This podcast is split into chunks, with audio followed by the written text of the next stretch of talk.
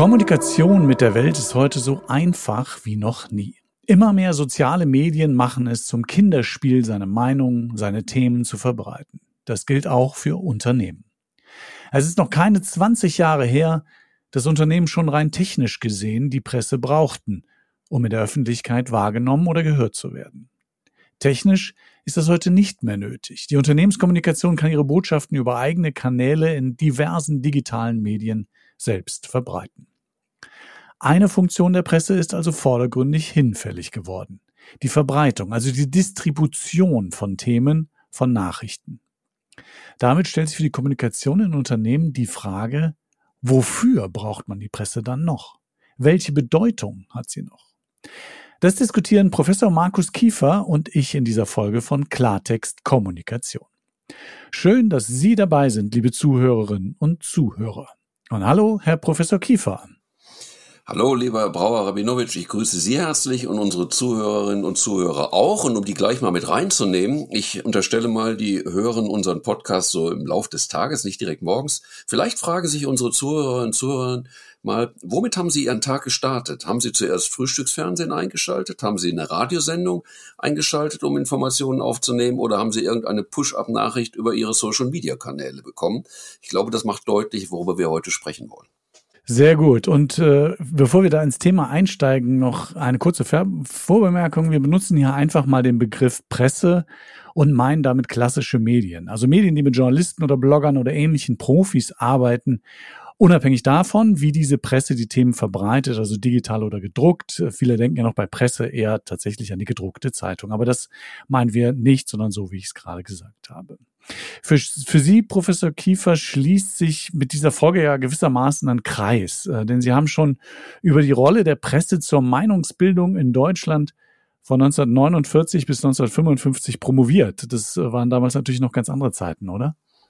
Ja, es war eine äh, völlig andere Form von Öffentlichkeit. Was, ähm, als ich damals mit meinem Doktorvater und Wissenschaftlerkollegen überlegt habe, wie kann man herausfinden, wie denkt die Öffentlichkeit über große politische Themen? Mein Thema war ja die Wiedervereinigung, die deutsche Frage.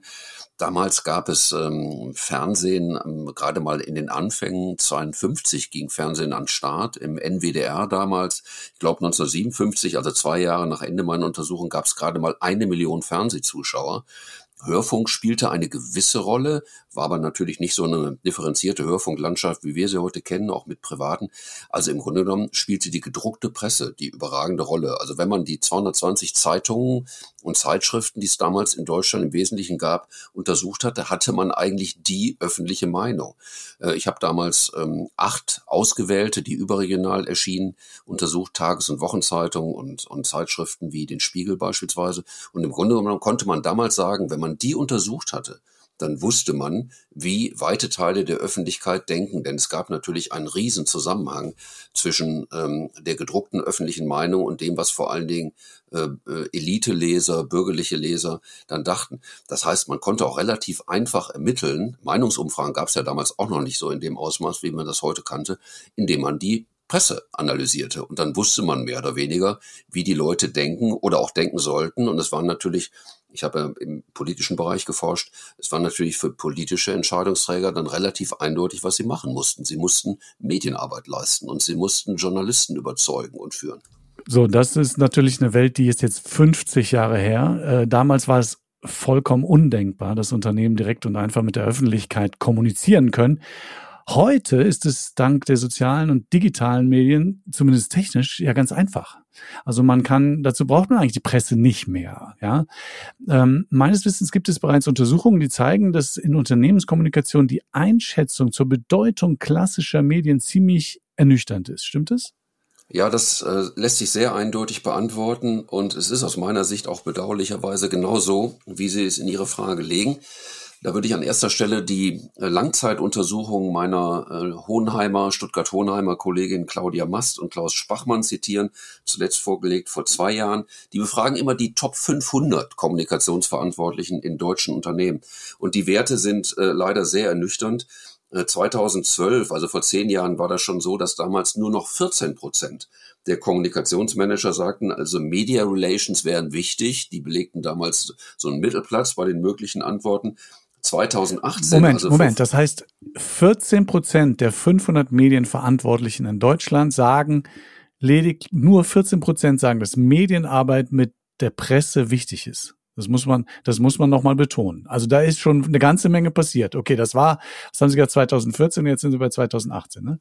Ja, und da wird's noch, da wird's noch krasser. Da sagen es nämlich nur noch äh, sieben äh, Prozent, dass Media Relations wichtig ist und dann belegen also die Media Relations bei den Faktoren, die man nennen könnte, nur noch den letzten äh, Platz. Ist das Schlusslicht? Also nur noch sieben Prozent.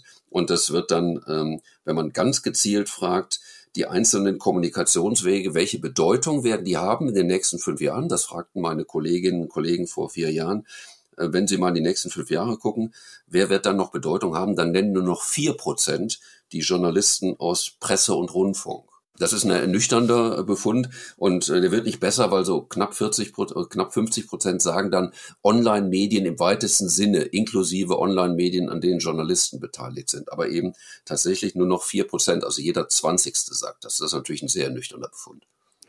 Das ist vor allen Dingen natürlich tatsächlich ein sehr ernüchternder Befund auch für die Presse, die sich tatsächlich noch mit Unternehmen auseinandersetzt, die Wirtschaftspresse und andere.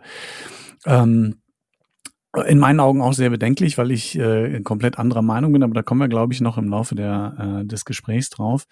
Ist das denn äh, jetzt ein deutsches Phänomen, Herr Kiefer? Nein, es ist ähm, ein ähm, tatsächlich, mh, mm, wenn man jetzt noch mal weiter in den in den deutschsprachigen Raum reinguckt, gibt es ja noch mal eine aktuelle Studie, eine ganz aktuelle Studie, auf die wir vielleicht gleich noch kommen. Aber wenn man in den europäischen Raum reinschaut, es gibt eine zweite Langzeitstudie. Frau Professor Mast und ihre Kollegen machen das seit Jahren unter den Top 500 deutschen Kommunikationsmanagern. Der Kollege Zerfers in Leipzig hat eine Langzeitstudie seit vielen Jahren, der es mit seinen Kollegen auf europäischer Ebene untersucht. Da werden auch repräsentativ 2500 Kommunikationsmanager in über 40 Ländern ähm, befragt und in denen spielen eigentlich die klassischen Medien gar keine Rolle mehr. Wenn in dieser Untersuchung gefragt wird, jetzt in der letzten äh, Erhebung spielte die Digitalisierung eine überragende Rolle, dann wird gar nicht mehr gefragt, äh, das ist vor langer Zeit passiert, jetzt wird gar nicht mehr gefragt, äh, Bedeutung der äh, tatsächlich klassischen Medien und der etablierten Medienarbeit, Media Relations. Ähm, es zeigt sich ziemlich eindeutig, ähm, dass ein, ein Spitzenwert ermittelt wird auf der europäischen Ebene, wenn die Kommunikatoren gefragt werden, woran werdet ihr in den nächsten drei, vier Jahren vor allen Dingen arbeiten, was hat große Bedeutung, dann kommen zwei Dinge dabei raus. Zum einen wird gesagt, wir müssen an dem Faktor Glaubwürdigkeit äh, unserer Unternehmenswahrnehmung arbeiten. Das liegt so bei ungefähr 40 Prozent der Antworten. Und dann der zweitbeste Wert, der dahinter kommt, wir müssen mehr zusätzliche und eigene Kanäle und Wege in die Öffentlichkeit schaffen. Also eigene, zusätzliche, neue Wege. Nicht auf etablierte Medien setzen, sondern immer mehr eigene und zusätzliche Kanäle schaffen, um die Öffentlichkeit zu erreichen. Also wenn Sie so wollen, in einer immer zersplitterteren Welt immer mehr Medienkanäle äh, ne, schaffen, selber schaffen, neue schaffen, aber gar nicht mehr auf die etablierten Wege setzen. Das spielt in dieser Wahrnehmung leider, muss ich auch sagen, gar keine Rolle mehr. Für mich ist das sofort äh, ein, ein, ein Widerspruch in sich, um ehrlich zu sein, weil ähm, Glaubwürdigkeit genau ein Thema ist, da kommen wir gleich noch drauf, was ähm, die Presse, ja, was, die, was der Journalismus ähm, tatsächlich äh, mitbringt. Das muss man einfach, das muss man einfach so sagen. Da kommen wir aber gleich noch drauf. Ich will noch mal, ich will mal nachfragen. Ähm, das klingt ja, Sie haben es ja gerade gesagt, das klingt ja so, ähm, als ob die ganze Kommunikationsbranche, die ganze Unternehmenskommunikation jetzt alle wie wild, äh, ich übertreibe jetzt ein bisschen wie wild, äh, auf neue digitale eigene Kanäle setzen. Das heißt, einen eigenen Twitter, LinkedIn, TikTok, ähm, Blog, was auch immer, eigene Website. Es gibt ja da äh, immer mehr Möglichkeiten. Ähm, Gibt es denn auch Studien, die zeigen, ist das funktioniert das überhaupt oder ist das sinnvoll? Also ähm, also oder wird das womöglich überschätzt? Äh, ich glaube, es wird tatsächlich aus Sicht der Kommunikationsprofis äh, überschätzt und da gibt es tatsächlich auch weitere Studien, Studienlagen, die das zeigen. Ich äh, gehe sofort darauf ein. Ich will nur noch mal auf Ihre Frage direkt sagen, aus jetzt dieser Studie von Zerfas und Kollegen, European Communication Monitor heißt das, gibt es noch mal einen deutlichen Beleg der mangeln, aus meiner Sicht mangelnden Wertschätzung der Ansprache von Journalisten und Journalistinnen. Wenn dann nämlich in dieser Studie gefragt wird, also es äh, war, entstand ja auch in der Pandemiezeit, dann wurde natürlich auf Videokonferenzen eingegangen. Und bei Videokonferenzen wurden dann die Kommunikationsmanager gefragt, mit wem machen Sie die denn vor allen Dingen? Ja, und dann stand an erster Stelle die äh, eigenen Mitarbeiter, also interne Kommunikation. Zweitens Präsentationen für Kunden und andere Stakeholder, dann kommt Politik und dann irgendwann, so bei ungefähr 60 Prozent, kommen dann Interviews mit Journalisten und Journalistinnen oder Gespräche mit Journalisten und Journalistinnen. Jetzt könnte man sagen, okay, diese stehen da an letzter Stelle, die beiden anderen sind die Videokonferenzen offensichtlich weit wichtiger. Jetzt könnte man ja sagen, okay, dann werden die ja vielleicht persönliche Gesprächstermine mit denen vereinbaren. Aber wir beide kennen ja die Kommunikationswelt von Unternehmen ganz gut. Also da wird es den einen oder anderen geben, aber meine Fantasie reicht jetzt nicht zu glauben, die machen deswegen so wenig Videokonferenzen mit Journalisten, weil sie so viel persönliche Termine machen. Das kann ich mir eher Nee, aber das, das stimmt, aber da, da bin ich fast sogar ein bisschen anderer Meinung als Sie. Ähm, äh, interne Kommunikation ist, äh, da können wir auch mal irgendwann drüber sprechen, ist in meinen Augen, obwohl ich früher selber Journalist war und eigentlich hier für externe Kommunikation mal äh, angeheuert worden bin, ähm, interne Kommunikation hat einen extrem hohen Stellenwert. Wenn Sie die interne Kommunikation nicht im Griff haben, haben Sie externe auch nicht im Griff. Sie müssen intern ähm, äh, genauso und noch viel, viel mehr investieren. Und ich kann es mir schon vorstellen, das ist einfach, äh, wenn Sie so einen Unternehmensalltag sehen, dann äh, ist auch in der Kommunikation, ist das Gespräch mit dem Journalisten am Ende natürlich nur ein kleiner Bruchteil dessen, was Sie an Zeit aufbringen weil alles andere, die Vorbereitung, Nachbereitung, intern und so weiter, da kommt ganz, ganz viel zusammen. Also da würde ich tatsächlich sagen, das ist, ist es kann sein, dass das so ein Befund ist, ja, für Sie. Ich bin da ein bisschen, bin, bin ein bisschen nüchterner. Ich wollte mal zurückkommen auf die, auf die, auf die äh, Belege. Gibt es was, wo man sagt, ähm, ja, ähm, der verrennt sich vielleicht die Kommunikationsbranche. Gibt es dazu auch Untersuchungen? Weil ich meine, wir alle rennen Richtung Social Media, ja. Jeder hat das Gefühl, wir müssen, wir müssen, wir müssen. Es gibt genug Berater, die einem das auch äh, ständig erklären. Aber müssen wir wirklich so? Ja, es gibt deutliche Befunde, dass das möglicherweise äh, von den Kommunikationsprofis ganz anders eingeschätzt wird als von der Bevölkerung selber. Kleiner Nebensatz übrigens in Bezug auf den Stellenwert der internen Kommunikation liegen wir da nicht auseinander. Aber das diskutieren wir nochmal an anderer Stelle. Hier in Bezug auf Ihre letzte Frage gibt es eine eindeutige Antwort aus einer aktuellen Studie. Sie kommt aus der Schweiz, aber es gibt, vom, wir dürfen vermuten, das ist in Deutschland nicht sehr viel anders. Und da ist Folgendes gemacht worden. Man hat die Kommunikationsmanager in Unternehmen befragt, kürzlich, auch repräsentativ, wie sehr nutzen sie klassische oder moderne Medien und dabei kam deutlich heraus, das ist jetzt zunächst mal nicht überraschend, äh, man erwartet ja von Kommunikationsmanagerinnen und Managern, dass sich neuen Technologien stellen, eine signifikant höhere Nutzung von Social Media als in der Bevölkerung. Das heißt, man hat die wirklich auch gefragt, wie nutzen sie Facebook, Instagram, LinkedIn, Twitter, bis hin zu Netflix und Spotify. Und da zeigte sich immer deutlich, die Kommunikationsprofis nützen diese Medien deutlich mehr als die in Anführungszeichen normale Bevölkerung. Jetzt hat man, das wird zunächst mal nicht überraschend, also darf man von Kommunikationsprofis erwarten. Jetzt hat man aber auch gefragt, ja, wie schätzen Sie denn ein, ähm, wie die Bevölkerung diese Medien nutzt? Und da gab es aus meiner Sicht geradezu groteske Fehleinschätzungen. Also da gab es Abweichungen in Bezug auf die Nutzung von Facebook und von ähm, äh, Twitter und von Instagram beispielsweise. Da lagen die Einschätzungen der Kommunikationsprofis ganz falsch. Sie dachten also, die Bevölkerung nützt die viel intensiver, als sie dachten. Und jetzt auf unser eigentliches Thema kommt der spannendste Befund in Bezug auf die äh, klassischen Medien, wenn da nämlich gefragt wurde, was sie am Anfang nochmal herausgearbeitet hat. Wir verstehen ja klassische Medien sowohl als gedruckte Zeitungen, Zeitschriften, TV, Radio, aber natürlich auch die digitalen Varianten davon. Da stellt sich die Situation völlig anders dar, denn die äh, Bevölkerung nutzt klassische Medien, wie zum Beispiel gedruckte Zeitungen, weit intensiver und weit mehr als die Kommunikationsprofis das glauben. Ich kann Ihnen da einen konkreten Wert sagen. Die unterschätzen nämlich die, das, was die Bevölkerung tatsächlich tut. Der tatsächliche Befund ist, regelmäßig nützen in der Schweiz rund drei Viertel der Bevölkerung Printprodukte. Rund drei Viertel, also drei von vier. Während die Kommunikationsprofis glauben, es seien nur ungefähr zwei Fünftel. Also eine Riesenkluft. Okay, das ist das eine heißt, Riesenspanne, das stimmt. Das ist so Riesenspanne und jetzt könnte man wirklich sagen, also okay, das war jetzt Schweiz, aber wenn man ähm, auf dann auf die Zahlen in Deutschland guckt, es gibt jetzt keine Untersuchung, die das dezidiert so abgefragt hat wie für die Schweiz. Also wir schätzen das in der Bevölkerung ein, aber was wir so wohl wissen ist, das kennen wir zum Beispiel aus Untersuchungen von Allensbach, große Marktforschungsuntersuchungen, äh, die deutlich immer zeigen, die äh, Mediennutzung der Kommunikationsprofis einerseits und der Bevölkerung andererseits weicht erheblich voneinander ab. Es ist im Prinzip dasselbe Bild, wie es sich für die Schweiz dann darstellt. Und das heißt, daraus darf man dann schon ableiten, offensichtlich ist es so, dass, ich sage es ja jetzt mal vorsichtig, dass Kommunikationsmanager dazu tendieren, die Mediennutzung der Bevölkerung äh, mit ihrer eigenen gleichzusetzen. Das ist nicht der Fall. Also die Mediennutzung der Bevölkerung ist offensichtlich beharrlicher und auch ein Stück weit konservativer und eher auch an klassischen Medien verortet, als die Kommunikationsprofis das glauben.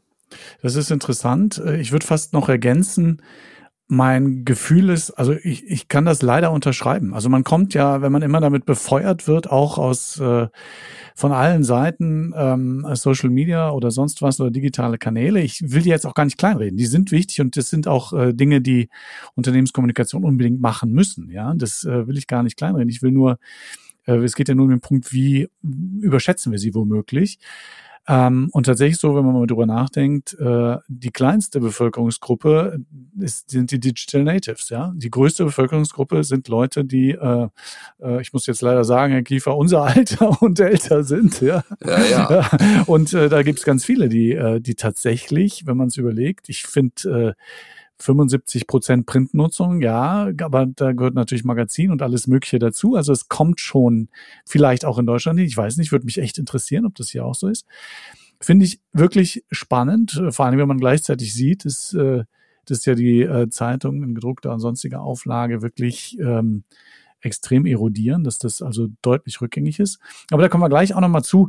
Ähm, jetzt haben wir ja Jetzt haben wir ja gesagt, okay, das ist, äh, das heißt, wir haben einen deutlichen Trend, um das kurz zusammenzufassen, belegt durch Studien, dass in Unternehmenskommunikation die Rolle der Presse, die Bedeutung der Presse ähm, sehr gering oder immer, immer geringer geschätzt wird. Das lässt sich auch im Zeitverlauf sehen.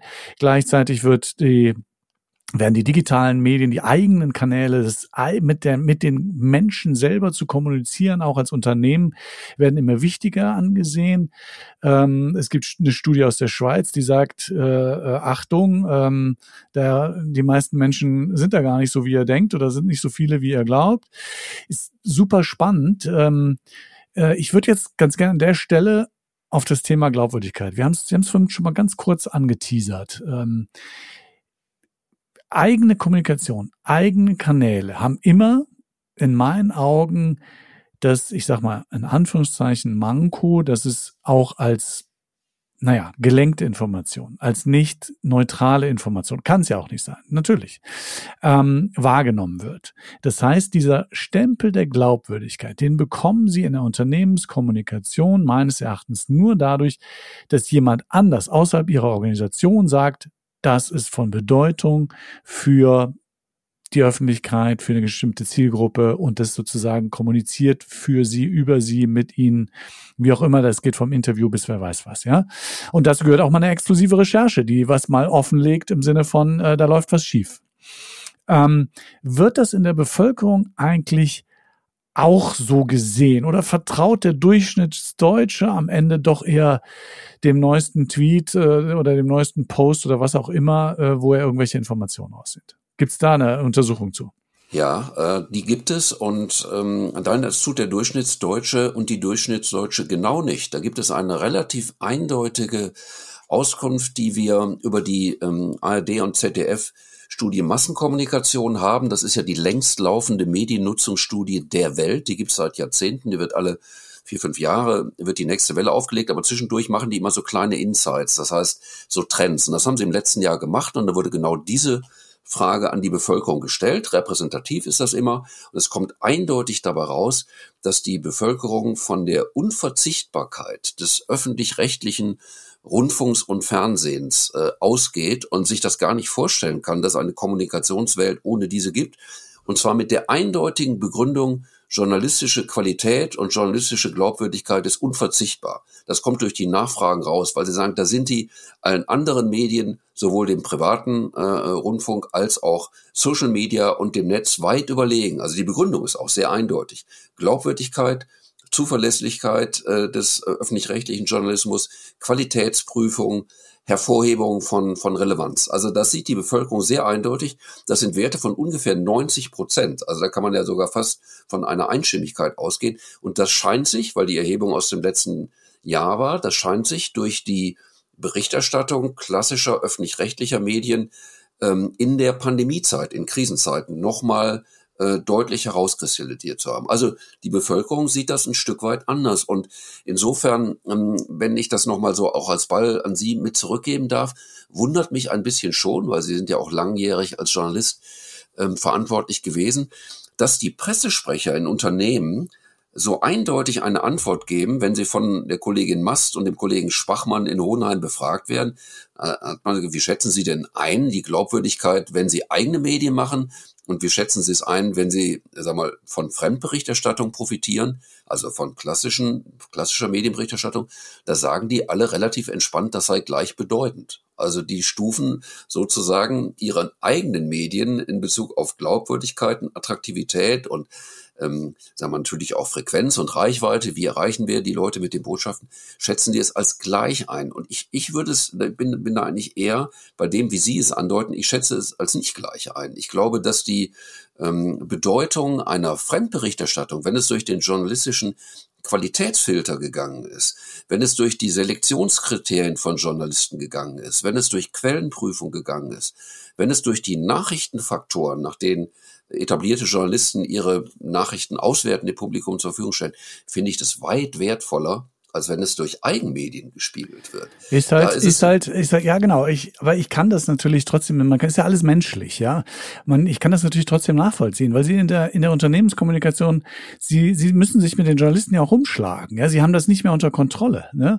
Ähm, äh, sie, sie wissen nicht, was schreibt der am Ende wirklich. Das kann noch so ein nettes Gespräch gewesen sein. Da gibt es ja auch, äh, es gibt ganz ganz viele tolle Journalisten, die eine ganz fantastische Arbeit machen unter immer schwierigeren Bedingungen. Äh, da kann man irgendwann anders auch nochmal drüber reden. Wir haben so viele Themen, Herr Kiefer.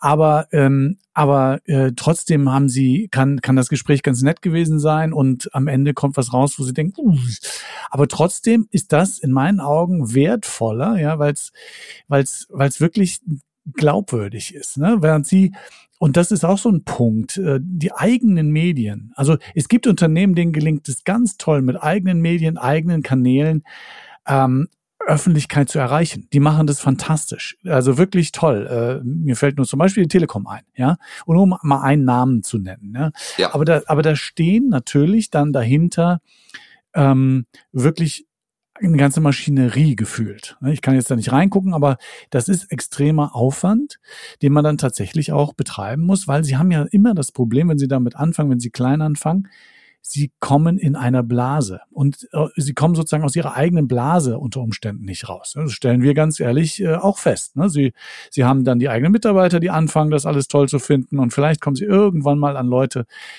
etwas überschwitzt gesagt, oder sie müssen Geld in die Hand nehmen, äh, wo sie dann aus ihrer aus ihrer Bubble, in unserem Fall Versicherungsbubble, irgendwann mal rauskommen, um wirklich eine breitere Masse zu erreichen. Das ist nicht einfach. Also das will ich auch nochmal sagen. Sie, aber Und, Sie sagen jetzt, wenn ich da nochmal einhaken darf, Sie haben das ja genau richtig gesagt, das ist ja menschlich verständlich. So, und das ist ja, genau das ist der Punkt. Es ist, wenn Sie so wollen, aus meiner Sicht auch der einfachere Weg. Natürlich, er ist aufwendig, er ist teuer, man braucht große Budgets, man muss damit sehr Fantasie dran. Am Ende, wenn es gut gemacht ist, ist es auch ein guter Weg. Das stelle ich ja gar nicht in Abrede. Aber, sag mal, diese Gleichsetzung, Umsetzung, ähm, ich glaube, die ist von den Kolleginnen und Kollegen zu leicht gemacht. Es gibt ja auch eine Begründung, und das unterstreicht nochmal das menschlich Verständliche. Wenn dann Kollegin Mast und Spachmann nachfragen bei den tausend Pressesprechern, ja, warum ist das denn so? Warum sagt ihr, das ist gleichbedeutend? Da sagen die, ja, weil die eigenen Medien natürlich leichter zu machen und leichter zu kontrollieren sind als das, was in den äh, etablierten Medien läuft. Als hätte ich es gewusst. Als hätte ich es gewusst. Ja? es, ist, es ist so und, und es ist natürlich menschlich verständlich, aber ich darf das so kommentieren, es ist aus meiner Sicht eben der leichtere Weg. Der schwerere Weg ist natürlich professionelle, etablierte Journalisten mit ihren sehr strengen ähm, Kriterien, was ist eine Nachricht, was ist wirklich eine Nachricht fürs Publikum, durch den Filter durchzumüssen, durch diesen Objektivitäts- und Neutralitätsfilter durchzumüssen, das ist natürlich der schwerere Weg, aber aus meiner Sicht dabei bleibe ich, es ist der wertvollere, denn wenn anschließend das journalistische äh, Etikett draufklebt, qualitätsgesichert geprüft, der Öffentlichkeit zur Verfügung stellt, ist es doch wesentlich glaubwürdiger, als wenn ich es als Unternehmen selber sage. Für mich gar keine Frage, das bleibt doch so. Das kann man, genau. Ich glaube, wir können uns vielleicht darauf einigen, dass beides wichtig ist. Ja, also ja. Äh, genau. Und man muss halt, äh, wir können jetzt auch noch eine neue Folge darüber aufmachen, wie man das macht in Social Media. Ähm, da sollten wir uns vielleicht einen Gast einladen. Aber, ähm, aber tatsächlich äh, wollen wir jetzt ja nicht kom komplett nur gegen Social Media oder gegen die digitalen eigenen Kanäle reden, sondern wir Nein. sollen nur sagen, vergessen Sie bitte die Presse nicht. Und die Studien zeigen eben, wie wertvoll sie sind. Ich bin da tatsächlich bei Ihnen. Ich glaube, beides ist wichtig und man muss beides mit einer großen Ernsthaftigkeit betreiben.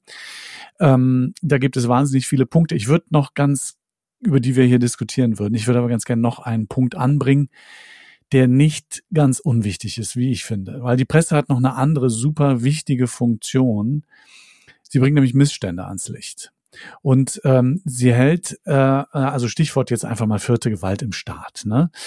Und ehrlich gesagt, sie sorgt sogar auch dafür, dass Unternehmen den moralischen Kompass nicht verlieren. Also ähm, wenn Sie wissen, da ist jemand gut vernetzt bei Ihnen im Unternehmen ähm, und äh, Sie wissen, es gibt eine freie Presse und Sie wissen, es gibt immer Leute vielleicht aus Ihrem Unternehmen, die die äh, am Ende vielleicht äh, Missstände nicht mittragen wollen und wenn sie nicht weiterkommen intern, das vielleicht rausgeben. Es hilft. Und ähm, dafür ist tatsächlich, wir bleiben jetzt einfach beim Unternehmen, es gibt natürlich auch noch viele andere Themen, wo exklusive Recherchen von Journalisten einfach wichtig sind, auch für die Gesellschaft. Das ist, das ist eine gewisse Hygiene und das ist gut für Gesellschaft, aber auch, wie gesagt, für Unternehmen selbst.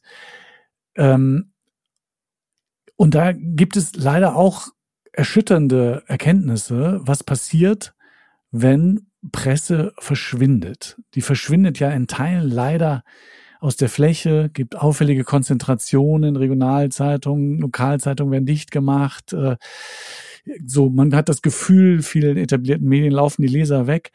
Ähm, was passiert da dann?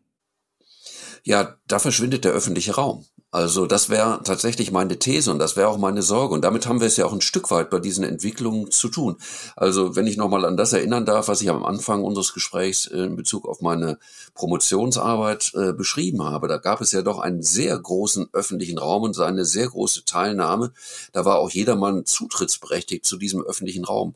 Wenn Presse verschwindet, wenn Medien verschwinden, wenn sie ihre Reichweite verlieren, wenn sie sogar, wie man es ja in Amerika beobachten kann, wo etablierte Zeitungen und Zeitschriften ersatzlos verschwunden sind, verschwindet natürlich auch der öffentliche Raum. Und das heißt, wenn die Öffentlichkeit verschwindet, kann man sich auch alles Mögliche leisten und möglicherweise auch alles Mögliche weniger Anständige leisten. Und das ist ja gerade das Wertvolle der klassischen Funktion von Presse äh, in einem freiheitlichen ähm, System, in einem freiheitlich-demokratisch-rechtsstaatlichen System, dass sie die Mächtigen, zu denen ja nicht nur die Politik, sondern auch gigantische Unternehmen gehören. Denken wir allein an die Tech-Giganten, äh, die weltweit ähm, da mal unterwegs sind.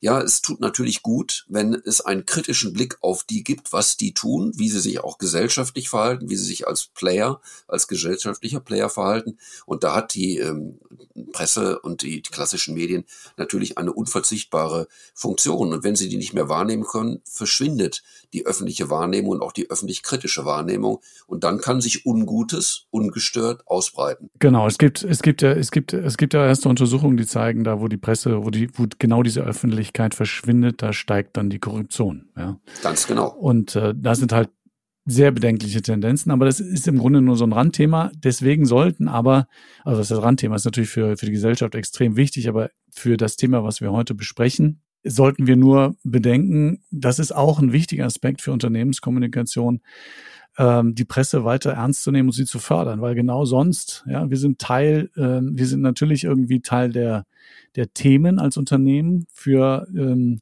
für die Presse, wir sind aber auch Teil, ähm, äh, Teil des, also wir stützen das Modell Presse ja auch, indem wir weiter mit ihnen zusammenarbeiten. Und ich halte das für ganz, ganz wichtig. Ich würde trotzdem an der, an der Fläche nochmal eine Frage stellen, weil es, weil wir ja auch über alternative äh, Varianten reden, wie eigene Kanäle. Jetzt gibt es aber auch solche Kanäle wie äh, zum Beispiel lokale Blogs. Äh, glauben Sie, dass solche, dass solche Entwicklungen tatsächlich unter Umständen Presse in Teilen ersetzen können, wo sie vielleicht gut gemacht sind, wo vielleicht engagierte, äh, engagierte Leute auch kritisch drauf gucken? Glauben Sie das?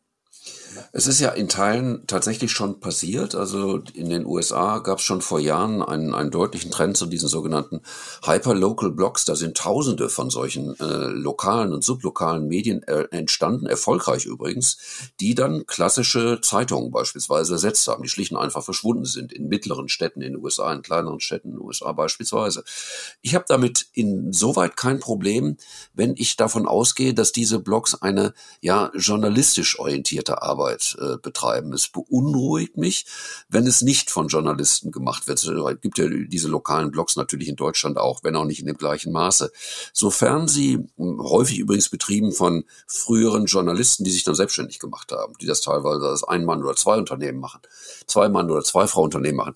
Solange es mit einer solchen journalistischen Qualität und Ausbildung in Anspruch getragen wird, habe ich damit kein Problem. Da sage ich, das ist auch ein öffentlicher Raum, der auch das ersetzen kann, was früher vielleicht mal von klassischen Medien wahrgenommen wurde.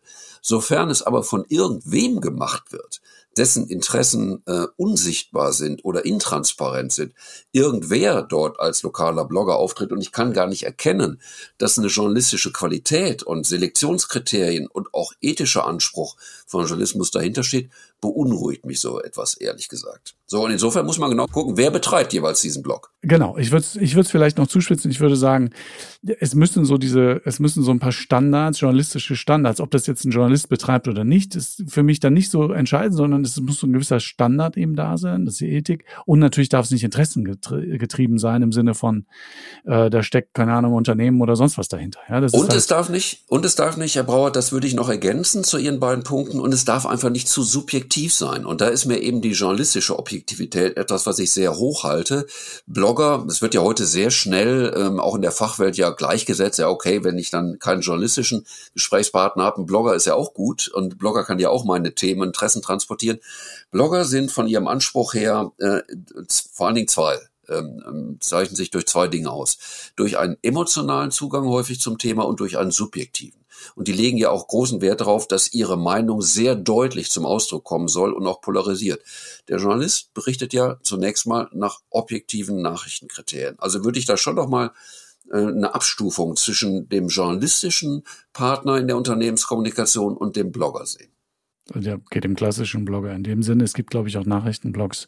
Aber klar, ja. äh, klar. Ähm, Okay, ähm, ich meine, aber solche, da muss man sich halt in der Unternehmenskommunikation auch darauf einstellen, dass da, wo keine Presse mehr ist, muss man sich eben diese anderen Wege tatsächlich suchen, die anderen äh, Möglichkeiten, die es gibt. Und da muss man halt dann genau hinschauen. Was ist das für ein, was ist das für ein Blog? Wer steht dahinter? Ja, und vielleicht, wenn wir bei den Konsequenzen sind, äh, Herr Brauer, und vielleicht auch die, weil wir über die eigenen Medien der Unternehmen gesprochen haben, vielleicht müssen die Kommunikationsmanagerinnen, Kommunikationsmanager noch stärker darauf achten, dass das, was sie dann als Produkt vorlegen, was sie als Ergebnis, als Format vorlegen, eben tatsächlich aus journalistischen Qualitätsansprüchen ähm, standhält. Wir haben ja heute oder seit Jahren große Debatte um das sogenannte Content Marketing, was auch zunehmend in die Unternehmenskommunikation einzieht, mit sehr viel viel Storytelling, mit sehr viel Geschichten, auch mit sehr vielen bunten Bildern. Ich darf das mal ein bisschen hemsärmlich sagen. Alles schön und gut. Aber äh, ich glaube schon, dass die Unternehmenskommunikation dann vor allen Dingen überzeugt, wenn sie Produkte vorlegen kann, die auch journalistischen Gestaltungs- und Qualitäts- und Auswahlkriterien standhalten. Wenn sie es auch in einer Sprache machen, wo jetzt die Stakeholder, die Kunden beispielsweise, auch andere Stakeholder nicht das Gefühl haben, ihnen wird hier mehr oder weniger verkappte Werbung durch die Unternehmenskommunikation geboten, sondern stattdessen wirklich gute, harte, belastbare Fakten, äh, Wissen, Strategien, Entwicklung seriös aufbereitet arbeitet eben journalistisch. Das sind überzeugende Eigenmedien aus meiner Sicht. Ja, aber das genau deswegen, und das ist ja positiver Trend, äh, wie ich finde, ist, äh, gibt es ja immer mehr Journalisten, die tatsächlich ähm, auch äh, in die PR, also in die Unternehmenskommunikation wechseln. Und das eine hat auch gute seine Entwicklung. Ja, eine gute Entwicklung. Genau, das hat auch seine, Sicht. Ja, das hat auch seine Begründung. Ne? Also es liegt auch genau darin begründet tatsächlich. Ähm, Wobei ich halt auch finde, auch da sollte man die Erfahrungen noch viel stärker nutzen von, von äh, nämlich in der Zusammenarbeit mit der Presse. Ja? Also nicht nur um, um eigene, eigene Medien tatsächlich journalistisch gut aufbereitet voranzubringen, sondern auch um die die, ähm, die Kommunikation oder den Austausch mit der Presse zu intensivieren. Definitiv, weil übrigens tatsächlich, da sehe ich auch den großen Wert, genau wie Sie das jetzt ansprechen. Es ist nicht nur so, dass die dann, sagen wir mal, eigene Medien der Unternehmen nach journalistischen Qualitätsmaßstäben machen können. Sie können nämlich zweitens auch beurteilen, wie sieht denn die Realität auf der anderen Seite in den Redaktionen aus? Wie äh, sind die Veränderungen dort zu sehen, die es ja doch in gravierender Weise im Journalismus gibt? Und was muss ich eigentlich einem Kollegen in den Redaktionen heute als Thema oder auch als Material und wie aufbereitet anbieten? Das wissen nämlich solche Leute, die mit diesem Background dann in den Unternehmen arbeiten. Das ist ein unschätzbarer Wert. Da entstehen tatsächlich Potenziale, die man dann wiederum auch in der klassischen Medienarbeit ähm, fruchtbar machen kann. Okay, ähm, also wir treffen in der Unternehmenskommunikation auf eine Presse, die tatsächlich auch mit Schwierigkeiten kämpft, muss man einfach so sagen. Ja, es sind viele Leser auch in den sozialen Medien unterwegs. Gut, da sind die, ist die Presse auch inzwischen, na, klar. Man muss ja dahin gehen, wo auch die Leser sind, beziehungsweise die, die Zielgruppen. Das ist auch wichtig und richtig. Und doch äh, würde ich jetzt trotzdem auch nochmal sagen, zusammenfassend, unabhängige Medien sind heute immer noch mindestens genauso wertvoll. Ich glaube sogar noch wertvoller als früher weil nämlich in dieser ganzen Kakophonie der, der Stimmen, die, die heute auf uns einprasseln, es gar nicht so einfach ist, erstens den Überblick zu behalten. Das, äh, dafür sorgt die Presse. Zweitens, ähm, filtert sie für mich auch das Wichtige raus und sie trennt eigentlich News von Fake News. Also was heißt eigentlich, sie trennt News von Fake News. Jedenfalls die Medien, die sauber arbeiten, die Journalisten, die sauber arbeiten. Es gibt natürlich immer und überall auch mal schwarze Schafe, das ist klar, aber das findet man als Leser, glaube ich, auch raus. Und insofern, wir als Unternehmenskommunikatoren ähm, sind, glaube ich, schon angehalten, mit genau diesen Menschen zusammenarbeiten, weil eben, wie wir auch festgestellt haben, äh, durch die Studien, die Sie zitiert haben, Herr Professor Kiefer, tatsächlich ähm, die Menschen draußen, die Bevölkerung genau das auch sieht. Ja, sie sieht, dass eben Glaubwürdigkeit äh, irgendwo diesen Stempel auch tatsächlich braucht. Ich würde das aus meiner Sicht auch nochmal deutlich unterstützen. Vielleicht zum Ende unseres Gespräches sollte uns das tatsächlich bewegen, auch gerade im Licht der Ergebnisse dieser Schweizer Studie zu sagen, okay, da gibt es offensichtlich eine, eine, vielleicht auch eine etwas schiefe Wahrnehmung, wie die Bevölkerung wirklich tickt. Und die legt doch großen Wert auf klassische Medien, auf journalistische Glaubwürdigkeit. Ist für mich eher ein Hinweis in der Unternehmenskommunikation ein Stück weit wieder mehr und neu über die Wege der professionellen Zusammenarbeit mit klassischen Medien nachzudenken und auch entsprechende professionelle und gute Angebote diesen Medien zu machen. Okay, da können wir gerne intensiv nochmal in einer anderen Folge drüber reden. Das ist nämlich ein spannendes Thema. Wie funktioniert eigentlich die Zusammenarbeit äh, mit Journalisten? Da gibt's, ähm, glaube ich, auch nicht das eine hundertprozentige Patentrezept. Ähm, ich will jetzt noch einmal zum Schluss äh, zurückkommen auf Ihre Promotionsarbeit. Damit sind wir ja eingestiegen. Ähm, heute hat man ja das Gefühl, die Presse ähm, hat eigentlich keine so große Bedeutung in der Meinungsbildung mehr. Darüber haben wir ja jetzt nicht mehr gesprochen, sondern nur darüber. Ähm, also damals war es so, die Zeitung, die sie ausgewertet haben, die haben ja im Grunde das Bild geprägt und das Bild wiedergespiegelt, was ist die Meinung der Bevölkerung und hat sie, hat sie auch geprägt. Ja. Ähm, würden Sie, wenn Sie das einmal kurz überschlagen, was würden Sie sagen? Ist das zumindest in Ansätzen noch so heutzutage oder äh, wird das immer weiter zurückgehen? Was glauben Sie, was da passiert? Es ist in Ansätzen äh, sicherlich so. Man müsste vielleicht sogar, um die Frage ganz differenziert zu beantworten, in einen weltweiten Maßstab gucken. Es gibt sicherlich Bewegungen in Asien, Lateinamerika, wo auch klassische Medien, sogar auch Printmedien, nochmal eine andere Bedeutung heute noch haben als bei uns. Ich denke, wir werden ähm, wir haben noch die äh, Bedeutung einer, einer Qualitätspresse. Wir haben auch noch herausragende Medien. Es gibt Erfolgsgeschichten, wie auch, ich glaube, die gedruckte Zeit hat äh, eine Auflage von über 600.000 mit einem relativ steilen Erfolgsweg schon seit langer Zeit. Also ich glaube, dass wir da eher mit einer Mischung leben werden, äh, wo aber auch jetzt zusätzliche nicht journalistische Stimmen die Meinungsbildung auch im freien Mediensystem prägen werden. Ich hoffe halt, insofern ist das mehr eine Hoffnung von mir, als dass ich jetzt eine begründete Perspektive aufmachen kann. Ich hoffe, dass es immer genügend journalistische Qualitätsstimmen geben wird, die die öffentliche Meinung prägen. Es wird sicherlich nicht mehr so sein wie in der Zeit, als ich das ähm, äh, untersucht habe für die 50er Jahre äh, der Bundesrepublik. Da sind diese Zeiten sind passé, aber die Zeiten und der Platz für einen guten Qualitätsjournalismus, der auch Maßstäbe hat, der äh, das Wichtige vom Unwichtigen trennt, der Themen setzen kann, der Platz wird, äh, das wäre meine Hoffnung, auch in der Zukunft da sein und er wird auch nicht klein sein. Und ich ergänze, für die Unternehmenskommunikation sollte es mehr sein, als nur den Vorstandsvorsitzenden zu befriedigen, weil er mal in der Zeitung ist, gedruckt oder nicht gedruckt. Ganz genau. Herzlichen Dank, Herr Kiefer. Das hat wieder super Spaß gemacht mit Ihnen. Ja. ja, ich bedanke mich meinerseits für das Gespräch und hoffe natürlich auch, dass wir unseren Zuhörerinnen und Zuhörern den einen oder anderen Anstoß mitgegeben haben. Und äh, wir freuen uns, wenn wir äh, von unseren Zuhörern und Zuhörern dann in dieser Beziehung auch hören. Und herzlichen Dank auch Ihnen, liebe Zuhörerinnen und Zuhörer. Äh, wir hoffen, der Podcast war für Sie interessant und Sie haben etwas mitnehmen können, äh, kontaktieren Sie uns gerne, wie Professor Kiefer sagt, auf den sozialen Medien gerne. Ja, machen Sie es gut, bleiben Sie gesund, einen schönen Sommer. Auf Wiederhören.